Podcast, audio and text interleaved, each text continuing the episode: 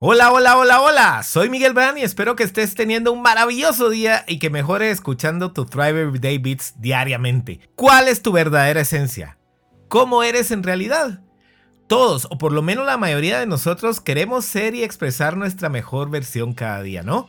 Deseamos vernos a nosotros mismos y que otros nos vean como personas buenas, amables, bondadosas, felices y confiables. Como ya sabrás, esto requiere el ser intencionales, porque seamos realistas, la vida no siempre nos da las circunstancias y situaciones ideales que nos ayudan a mantenernos centrados y reflejando lo mejor. Y el expresar nuestro mejor ser a nosotros mismos y a los demás no quiere decir que seamos hipócritas al aparentar algo que no somos. Más bien, me refiero a construir las bases sólidas para llegar a ese punto en el que nos sentimos orgullosos de nosotros mismos y que desbordemos eso a tal punto que los demás lo noten.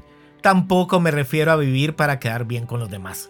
Estoy hablando de que tu esencia brille tanto que otros puedan verla y admirarla. Pero aquí viene lo importante lo que estás reflejando es realmente lo que eres? Pues simple, dándote cuenta cómo actúas en los momentos difíciles, cómo te comportas ante los problemas, con las personas que no son de tu agrado o te han agraviado y cómo eres cuando las cosas no están sucediendo como quieres. Cómo tratas a los demás cuando la cosa se pone color de hormiga. Esa es tu verdadera esencia. Sí, es muy fácil mostrar lo mejor cuando la vida está siendo color de rosa, ¿no?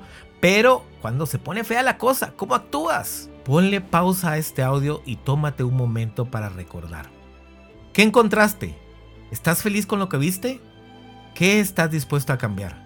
Sí, a mejorar y cambiar. Porque la buena noticia es que si encontraste algo que no quieres en ti, puedes y debes hacerlo. No tienes que conformarte o ponerte rebelde diciendo, ¿por qué me invitan si saben cómo me pongo?